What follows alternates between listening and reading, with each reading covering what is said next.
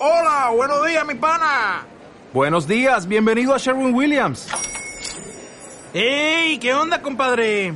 ¿Qué onda? Ya tengo lista la pintura que ordenaste en el ProPlus app. Con más de 6.000 representantes en nuestras tiendas listos para atenderte en tu idioma y beneficios para contratistas que encontrarás en aliadopro.com. En Sherwin Williams somos el aliado del PRO.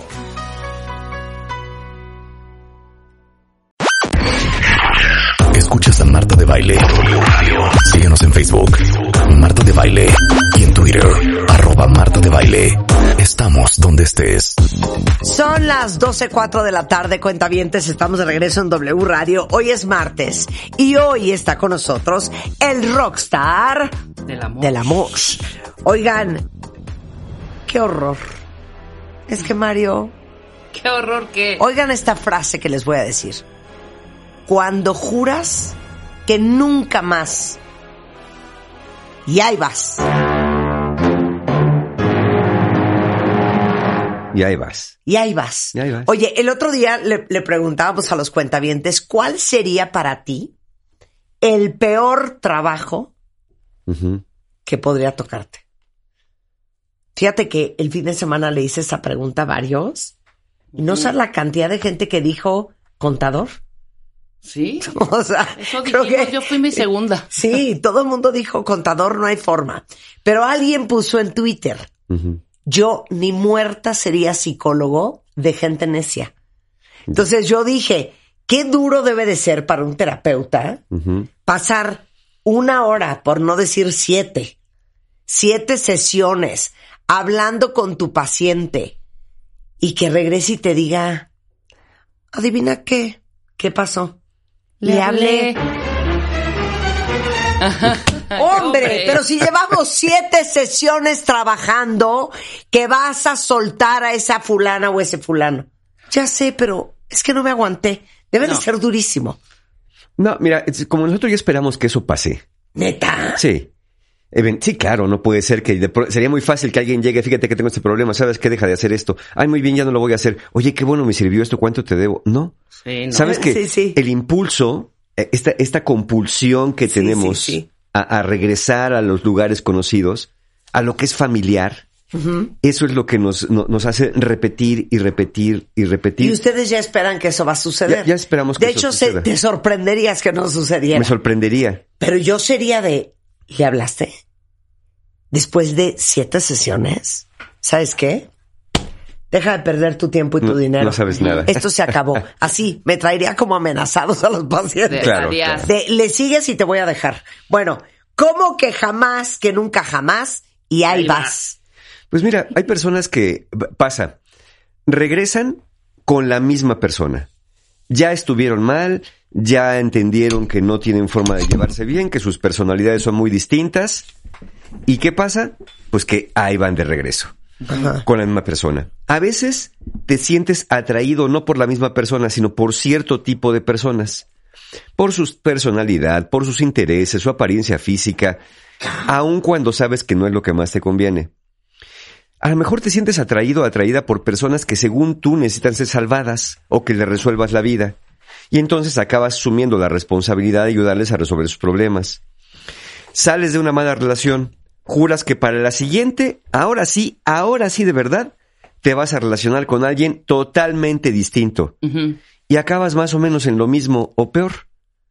Entonces, esos supuestos de volver a caer, por más que jures, ya no me vuelvo a enamorar de personas conflictivas, ya no me vuelvo a enamorar de personas casadas, ya no me vuelvo a enamorar de personas que no me traten bien, porque ahora sí merezco lo mejor, porque soy un rey, una reina, te vuelves a topar con lo mismo.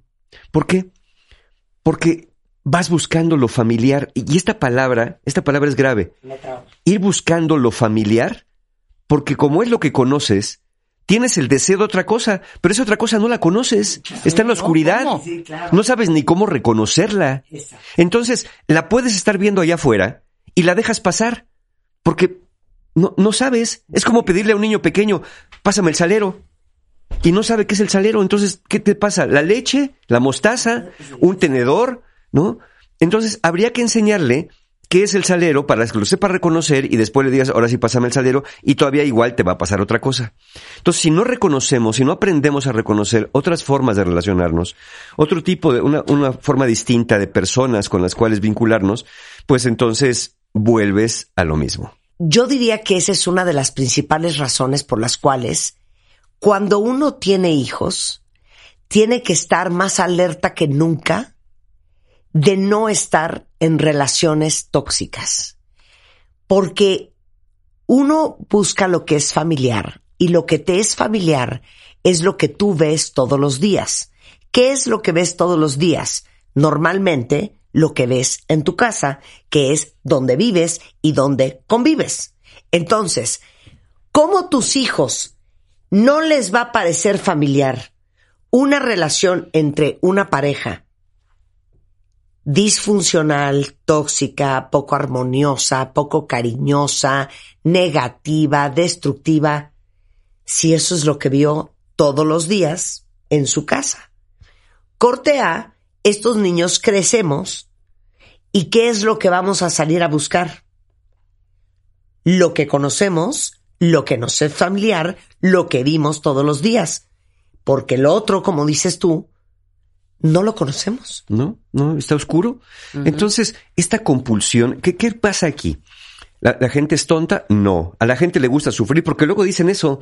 Es que a ti te gusta sufrir. No, a nadie le gusta sufrir. Lo que pasa es que esa persona que sufre por su eh, ciclo de repeticiones pudo haber caído en esta compulsión a la repetición, ¿no? En este famoso síndrome de compulsión a la repetición de las relaciones. Es cuando una persona se involucra en relaciones románticas que son similares en patrones, en problemas o en retos. Y es un patrón inconsciente. O sea, no, lo haces voluntariamente. Ay, ahorita me voy a enamorar de alguien bien conflictivo. Ay, seguramente el próximo que me voy a encontrar va a ser bien complicado. No, al contrario. O sea, quieres algo bueno para ti, pero como dije, no sabes dónde buscarlo. Entonces, este síndrome puede ser visto desde la perspectiva de la compulsión a la repetición de lo que nos hablaba Freud en su momento. Dice, los seres humanos tienden a repetir patrones de comportamiento que les resultan familiares, incluso si no son saludables o les hacen daño. Porque apostamos más por lo familiar, por lo conocido, que por lo bueno. Claro. Y yo siempre he dicho, siempre apuesta por lo que sea bueno y además te haga bien. Porque si algo es bueno, a lo mejor no es bueno para ti. Claro. Por más que te digan, mira esa persona si te conviene, ay, mira cómo te quiere, mira lo que te aguanta, mira todo. O sea, sí, puede ser que sea buena, yo no digo que no, pero a mí no me hace bien. Entonces, ese requisito que sea bueno y te haga bien a ti. Porque a lo mejor dices que te hace bien, igual que lo diría el alcohólico con un vaso de whisky, pero al finalmente no es bueno. Entonces, creo que estas dos cualidades, sea bueno y te haga bien, pues entonces puede ser que te empiece a abrir la, la mente, la cabeza y eh, la razón hacia nuevas perspectivas. Freud dijo que esta compulsión a la repetición, fíjense, ¿por qué ocurre? A ver, ¿por qué regresamos a lo familiar? Ajá. Porque es una pregunta que tenemos que hacernos. Sí. ¿Qué nos lleva a regresar a lo familiar? Si ya sabes que lo familiar está del nabo. Bueno, lo que nos lleva es una necesidad de reparar experiencias traumáticas del pasado que no pudieron ser procesadas adecuadamente. Es decir, el día que me encuentre una pareja con la cual ya no tenga conflicto, todos mis conflictos de la infancia quedarán también resueltos. El día que me encuentre una persona que me quiera, entonces eso significará que por fin logré que mi padre o mi madre me quisieran, porque nunca me sentí querido. Es decir, vamos a regresar a los patrones en un intento de regresar a la infancia para ver si con esta nueva relación ya puedo redimirme y redimir todos mis años de infancia de maltrato, de abandono, de negligencia, hasta de sobreprotección. Hay personas que dicen, a ver, me voy a buscar una persona que sí me mete en cintura, alguien que me, que me cinche para que yo aprenda y a ver si así entiendo. ¿Por qué? Porque tuviste padres sobreprotectores a los que parece ser que nunca les importaste y entonces quieres alguien sentir algo de alguien para compensar aquel, aquel vacío, aquella ausencia. Igual que las personas que pueden tener trastornos alimentarios. ¿no? Claro, antes de hablar de cómo caemos en él, quiero poner otra variable de este patrón de repetición. Puede ser que por aras del destino acabes con alguien diferente. ¿Ok? Pensemos que con alguien un poco más sano que tú. Sí, te, te tropezaste con alguien porque ni lo Exacto. Te encontraste. tropezaste con alguien mucho mejor Ok. de lo que normalmente tú usas. Ok. Pero me decía una amiga mía, tú dame una buena relación y a un buen tipo y yo en seis meses te lo transformo en un monstruo. ¿A qué voy con esto? Que muchas veces te tropezaste con alguien que nada que ver con lo que tú estás acostumbrado y como no te es familiar, tú te encargas de convertir a esa persona en lo que tú estás acostumbrado a tener. O al Sí. revés, ¿eh? Eh, eh, Sí, totalmente. ¿Y sabes por qué pasa? Sí. Porque si me topo con una persona, vamos a ponerlo en términos de blanco o negro para que quedemos más claros. Si me topo con una persona buena, o al menos, como dice Marta, mejor de lo que me había Más tocado, trabajada, pongámoslo así. esa persona no me sirve. Porque lo que yo estoy buscando es reparar mis patrones dañados de la infancia, mis patrones dañados de vínculos familiares. Y una persona saludable no me va, ya está reparado. ¿Qué le voy a reparar? Entonces es como, primero necesito descomponerlo, porque lo que intento es demostrarme que yo soy capaz de reparar aquellas heridas, que yo soy capaz de sanarlas. Y si tú no estás herido, te voy a pasar el coche encima 20 veces, te voy a patear, te voy a morder, te voy a escupir. Como dice Marta, lo, lo voy a echar a perder, pero lo que no te, lo que no te tomas en cuenta es que está bien, o no está bien pues, pero se entiende que quieras hacer eso. El problema es que no sabes cómo reparar. Entonces, aquello que venía bien armado, nomás lo desarmaste para luego no saber volverlo a armar. Entonces, esa es la búsqueda. Por eso muchas personas arruinan relaciones, arruinan carreras profesionales a veces, en este intento de yo tengo que ser capaz de reparar, tengo que ser capaz de demostrar, ¿para qué? Para ser querido, para ser aceptado, para ser amado por alguien. Por eso descomponen, para reparar. Pero como dije, pues no, no le sale, no le sale la reparación, porque si, si la supieran hacer, pues ya, ya hubieran reparado lo que, lo que tendrían que estar buscando, que es atrás en su pasado, en un momento dado, entenderlo de otra manera, contar otras historias, replantear nuestra propia vida, eh, y, y- y también no, no esperar, pues, de alguna manera, que, que seamos, que tengamos vidas perfectas. Es decir, venimos de atrás y la idea es que vayamos saliendo, mejorándonos y superando. Cuando nos topamos con personas que queremos descomponer para luego arreglarlas, pues es como si estuviéramos partiendo del punto cero. Entonces deberíamos aprovechar esa ventaja y decir, a ver, ¿cómo me tengo que reparar yo? No, a los demás. Ese es el tema. El tema es interior. Entonces, ¿cómo caemos en estos síndromes Pero de puede ser repetición? al revés también un poco, Mario. ¿Cómo Ok, sería? estoy de acuerdo eh, en esta parte que dices, sí, lo descompones porque igual tus demonios, o sea, no hay quien los pare, ¿no? Entonces esa persona se tiene que, se mete en tu mismo rol. Pero yo, yo tuve una experiencia así, ¿eh? O sea, yo de necia, de, de tóxica, ¿sabes? Cuando me llega una persona que empieza a poner como límites, a decir, a ver, no te voy a dar bola, me súper, súper, súper bajé, ¿eh? O sea, me puse al tiro también. Dije, no, aquí, aquí, aquí no podemos hacer este tipo de espavientos. Cla- Claro, donde, ¿No? te lo, donde te pone límites, donde te lo Y permiten. dije, güey, claro, por Pero, supuesto. pero ¿sabes qué pasa a veces? Cuando eso pasa y no puedes descomponer al otro porque tiene muy claros sus límites, acabas diciendo, esto no es amor. Sí, claro, claro, No, claro. También, esto- no es amor. Por supuesto. Esto no es amor, esto no está bien, de aquí esta persona no me quiere eh, Claro, y claro. me voy. ¿Por qué? Porque no, recono- no reconozco ahí. Porque no se no juega tu juego, punto. Exacto, Exacto. exacto. no reconozco. no- ahora sí que tú no sabes jugar a esto. Tú no sabes jugar al conflicto. Exacto, tú no sabes claro. jugar al, al, al- al yo. Nos peleamos y nos contentamos. Exacto, ¿no? A nos- Que a tú nos- no sabes jugar a me bajo del coche y tú me ruegas que me vuelva a subir. Exacto, sí, sí, sí.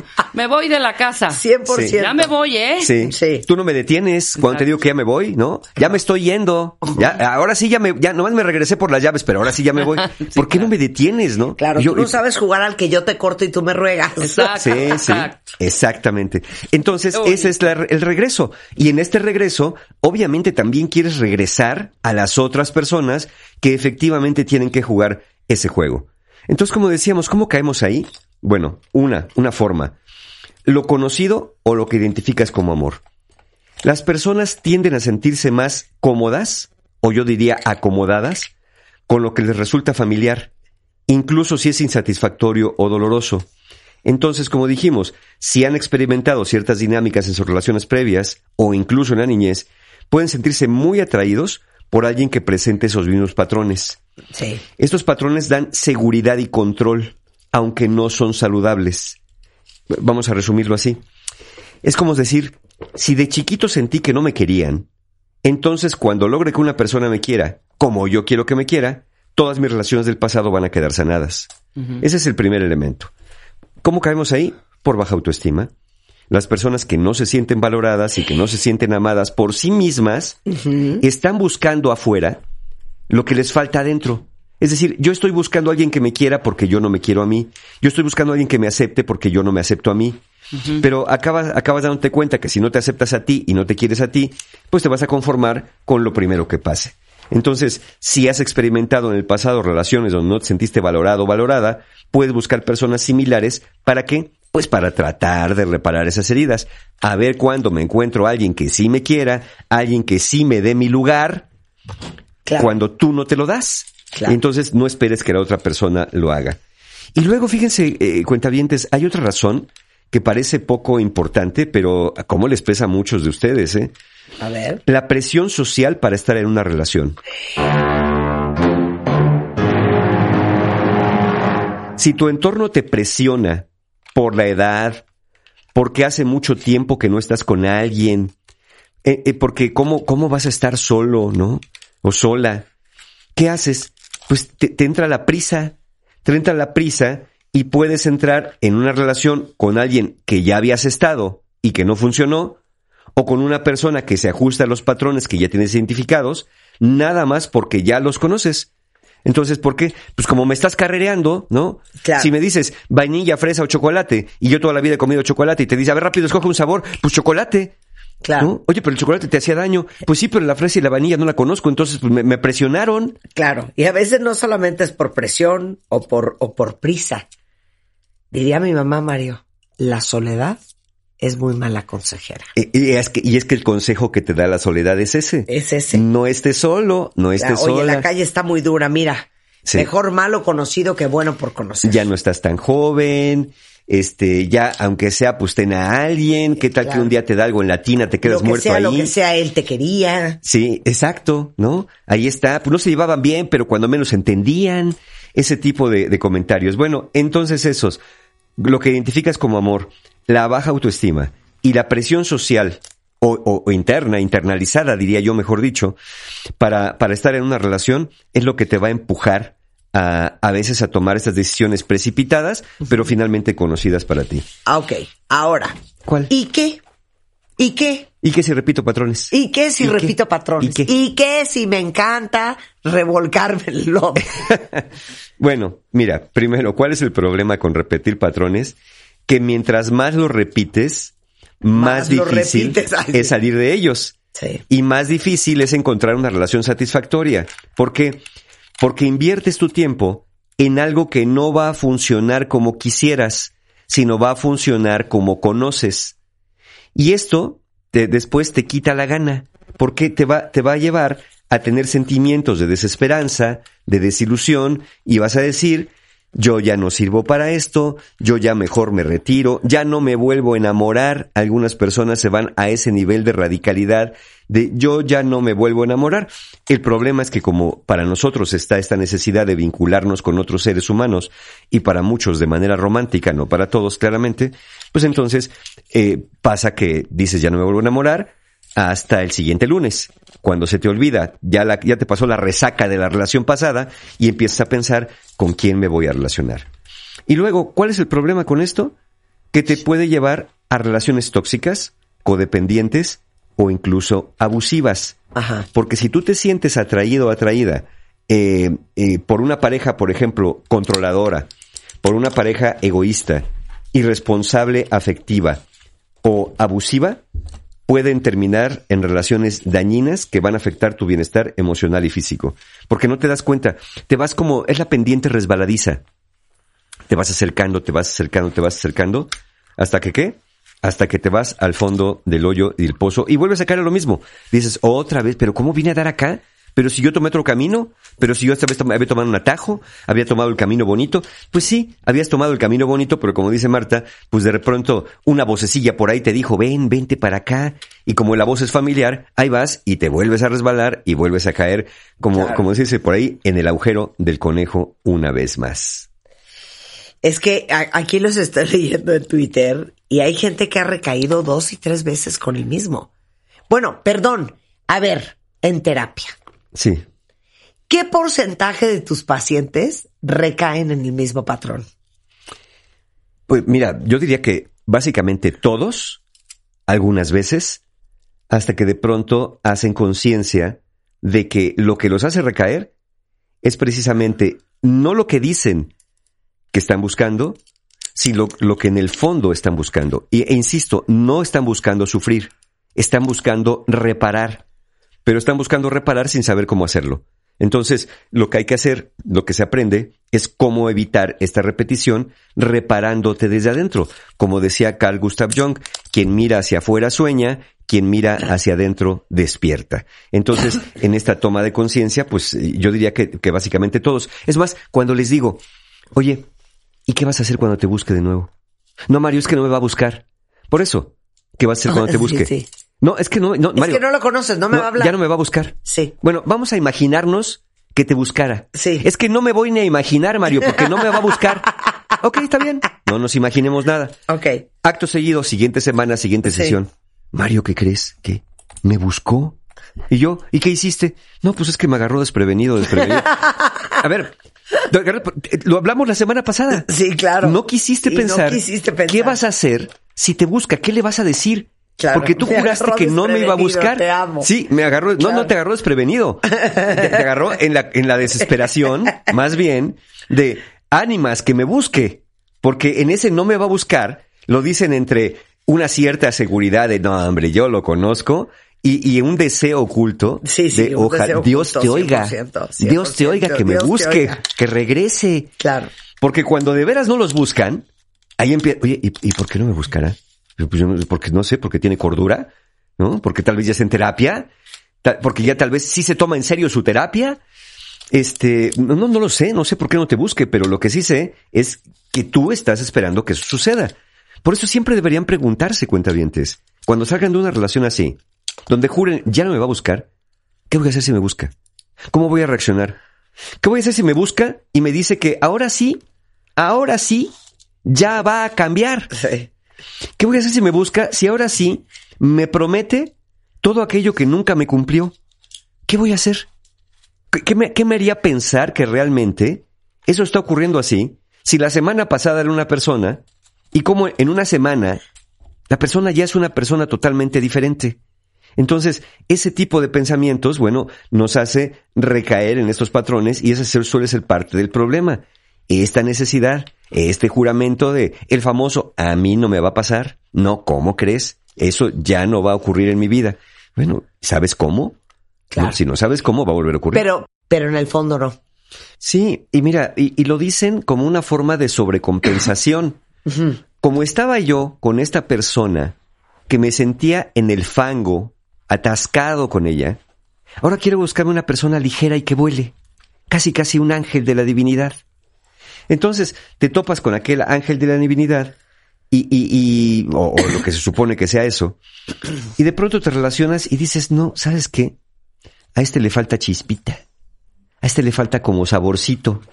Sí, porque, porque en aquella persona con la que estabas en los lodos había algo que te atraía. Entonces te vas al polo contrario, ¿no? Si este era controlador, ahora quiero a alguien controlable. Si esta era una persona enérgica, ahora quiero un corderito. Si esta era una persona de carácter, ahora quiero a alguien mansito.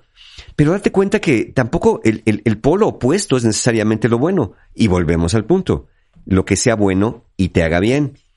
Pero aquí sí quiero tener algo muy importante en una pausa, de recordarles una pregunta que se las he dicho varias veces, pero que es importante recordar acá. Uno siempre está buscando en el otro lo que le hace falta, en el otro lo que es bueno como dije, y me haga bien. Pero la pregunta que tenemos que hacernos es, ¿y yo, mi forma de ser actual, le hace bien a los demás? Bueno, a mí me fascina ese dicho.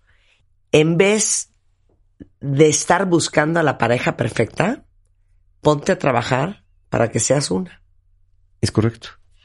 Porque parte de repetir esta, de esta compulsión a la repetición, como dije, son intentos de reparar. Pero, pero, ¿cómo vas a reparar el pasado con el futuro? Lo que tienes que hacer es repararlo en el presente desde adentro. Por eso la pregunta no es, voy a salir de cacería a buscar ahora sí una persona diferente. Como todas mis parejas las conocí en bares, en bares de copas. Ahora me voy a ir a museos. Ahora me voy a ir a los atrios de las iglesias. Ahora me voy a ir a los lugares de meditación porque seguramente allí sí voy a encontrar la pureza y perfección que necesito. Y resulta que llegas con los zapatos llenos de lodo, evidentemente, y vas dejando tus marcas que le van a gustar a alguien que diga, mira, hasta que llegó alguien de mis propios lodos. Entonces vas a ser reconocido o reconocida por otra persona que a lo mejor también fue a ese lugar de, meditación y purificación, pues a buscar, a buscar la salvación externa. Y eso no va a ocurrir. Entonces, por eso la pregunta sería, ¿no será que esto que estoy repitiendo tiene que ver más conmigo que con la mala suerte, que con Urano, que con Capricornio y todos los signos zodiacales? ¿No será que yo influyo en algo en esto? Mi forma de ser, el cómo soy yo eh, y, y el cómo no estoy siendo en cierto momento. Es una pregunta para que cada uno se vaya respondiendo poco a poco. Que de hecho, esa es una de las preguntas que hacen huir a las personas de terapia a veces. El hecho de cuando los confrontas, de, ok, ok, ya me hablaste de tu papá, ya me hablaste de tu mamá, ya me hablaste de todas las personas sabidas y por haber, ahora hablemos de ti. No, es que mis parejas han sido terribles, es que mi madre nunca me entendió, es que mi padre no estuvo. Ok, ok, pero ya tienes 40, ya tienes 30, ya tienes los que tengas, ya no podemos ir a desenterrar, a sacar a tu padre de no sé dónde, a desenterrar a tu madre de no sé dónde, y, y, y a buscar a todas tus parejas del pasado para reprocharles todo lo malo que te hicieron. ¿Qué es, qué es lo que tú has hecho para meterte en esas, en esas cavernas? ¿Qué es lo que has hecho para permanecer allá adentro? ¿Qué es lo que te ha faltado hacer? ¿Qué es lo que no ves? ¿Qué es lo que, qué es lo que crees ver cuando están ahí? Como los oasis, ¿no? Llegas, ves agua, te acercas, ves arena, vuelves a ver más allá, le caminas para acá, acabas comiendo tierra y luego dices, pero si yo tengo sed, no, si ya sé que tienes sed. Pero la pregunta es, ¿sabes reconocer el agua verdadera de un espejismo? O, o, o, tu desesperación te hace correr y aventarte a beber claro. un chorro de arena, caliente además. Claro. Peor todavía. Claro. Y salada. ¿Cómo acabamos con esta pesadilla? Híjole. Porque aparte te voy a decir una cosa. Que uno o dos años después dices, es que, ¿por qué no vi las señales? De que esta chava era cero sana. ¿En qué momento acabé en esta relación con este nivel de destrucción? No, es que sí estaban las señales desde un principio. ¿Sí? No las viste. Pero no las quisiste ver. Claro. ¿No? Y las minimizaste. ¿Por qué? Porque te acomoda en tu subconsciente muy bien la enfermedad del otro. A mí me fascina esa definición que dice que tu pareja es del tamaño de tu enfermedad. Porque alguien tantito más sano que tú sí ve las señales y sí sale corriendo. Sí. Y entonces esas señales que, que sí ves, pero que te conviene, según tú, no ver, al menos inconscientemente, inconscientemente, son las que te van llevando para allá, son las que minimizas. Ay, bueno, lo que pasa es que tiene su carácter. Ah, bueno, lo que pasa es que es una persona muy ocupada. Pues es que así es, es anda siempre deprisa. No, no, no es que me maltrate, no es que me ignore, no es que me dejen visto porque quiera. Lo que pasa es que estaba en una junta.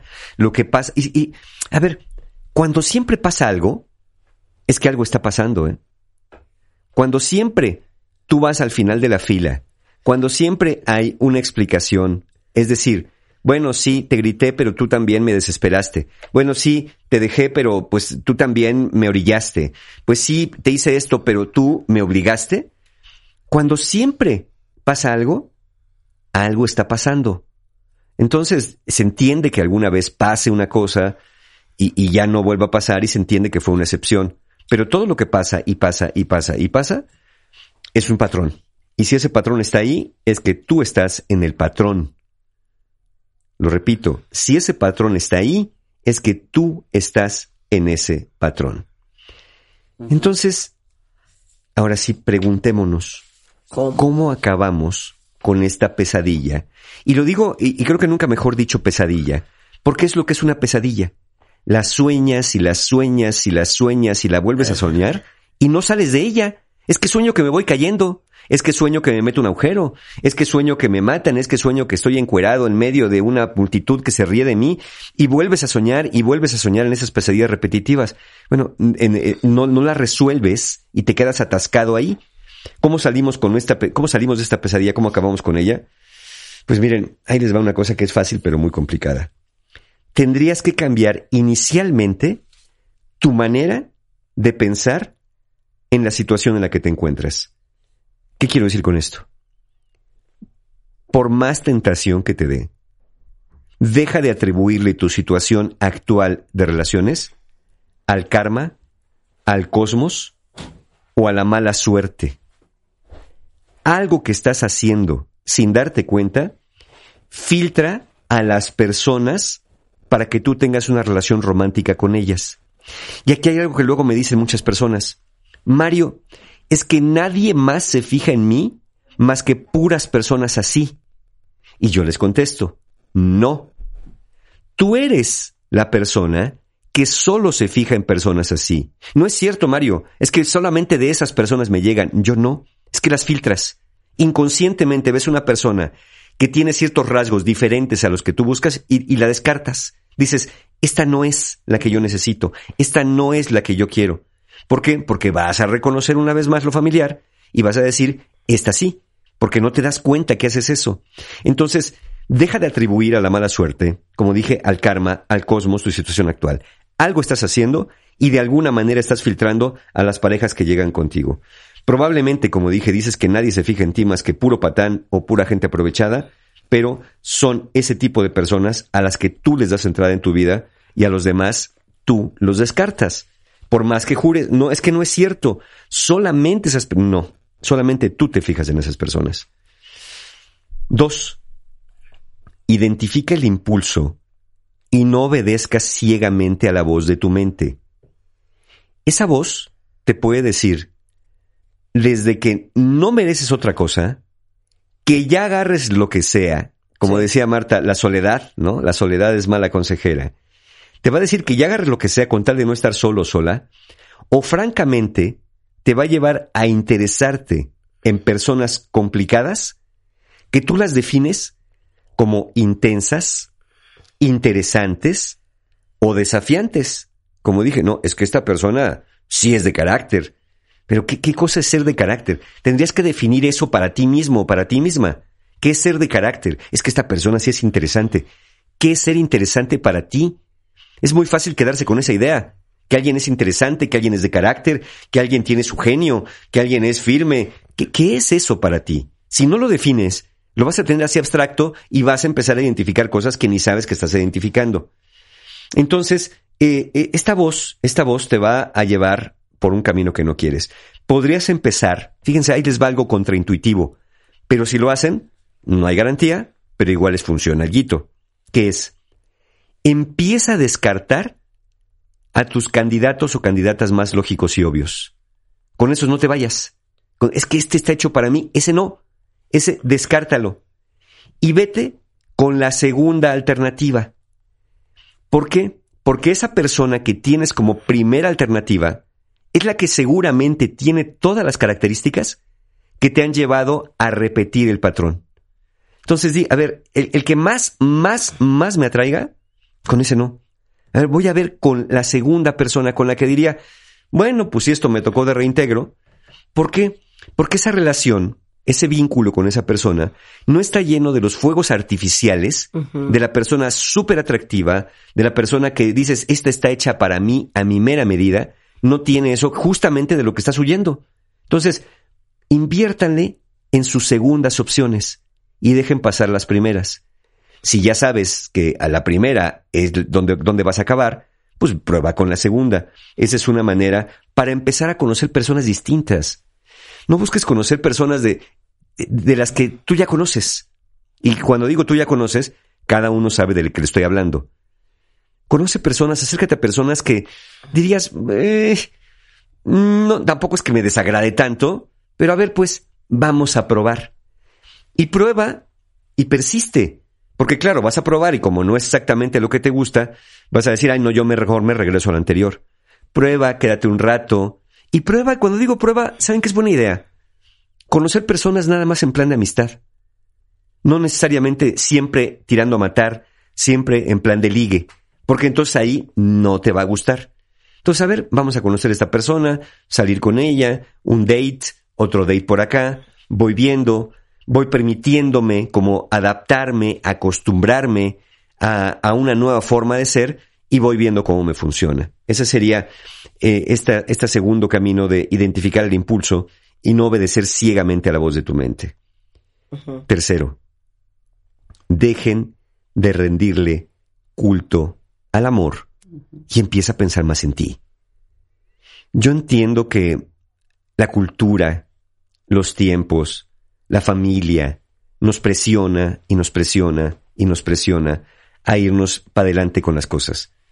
Pero ¿saben a qué deben invertirle más ustedes? Al autocuidado. El autocuidado es una forma importante de cuidar tu bienestar emocional y tu bienestar físico. Tener tiempo para ti, hacer actividades placenteras con amigos, mantener una vida saludable, buscar apoyo de personas que te quieren, en vez de salir de cacería cada vez que vas a una, reunión. Eh, establece límites, lo dijo Rebeca.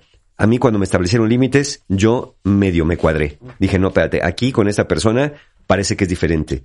Entonces, es importante aprender a establecer límites claros y saludables en las relaciones. Esto puede incluir decir no a ciertas demandas de la pareja que van en contra de tus valores o tus necesidades y aprender a comunicar de manera efectiva lo que quieres y lo que no quieres en una relación. Y mientras más rápido hagas esto, como decía Marta también, cuando una persona sana identifica un patrón tóxico, esa persona sana se va, no quiere cambiarte, no quiere rescatarte, ni te quiere pagar las sesiones de terapia. Simplemente dice, yo no entiendo cómo funciona esto con sufrimiento y con tormento. ¿Eres de los que tienen miedo que si pones límites tu prospecto se va a ir? Mira, si se va, entonces es una persona que no respeta los límites. Y alguien que no respeta tus límites es una persona que tampoco te respeta a ti. Y finalmente, Híjole. como dije, el pasado no solamente es para ser visto y entendido, y el futuro, pues no es un momento que está predestinado. Aprende a estar en el presente. Las personas que tienen un patrón de síndrome de repetición suelen tener miedo al futuro, me va a ir mal, y están atrapadas en el pasado. Siempre me ha ido mal. Pero las empuja el deseo y la necesidad de estar con alguien. Entonces, aprender a estar en el presente puede ser más útil para romper el patrón. Date cuenta que cada nuevo pensamiento, cada nueva reflexión y cada acción distinta que emprendas al momento de relacionarte te va a mover por un camino un poco más alejado de los viejos patrones. Sí. Y yo lo sé, hacer algo distinto te va a ser poco familiar. Pero precisamente eso poco familiar es lo que estamos buscando para que pruebes un camino verdaderamente distinto y no el camino largo para acabar en el mismo agujero, en el mismo pozo y con el mismo tipo de personas durante el resto de tu vida. Pues así las cosas, cuentavientes. Así las cosas. Y nuevamente yo sí repito, en vez de estar buscando la, pare- la pareja perfecta, Sí, pónganse a trabajar en ustedes. sí.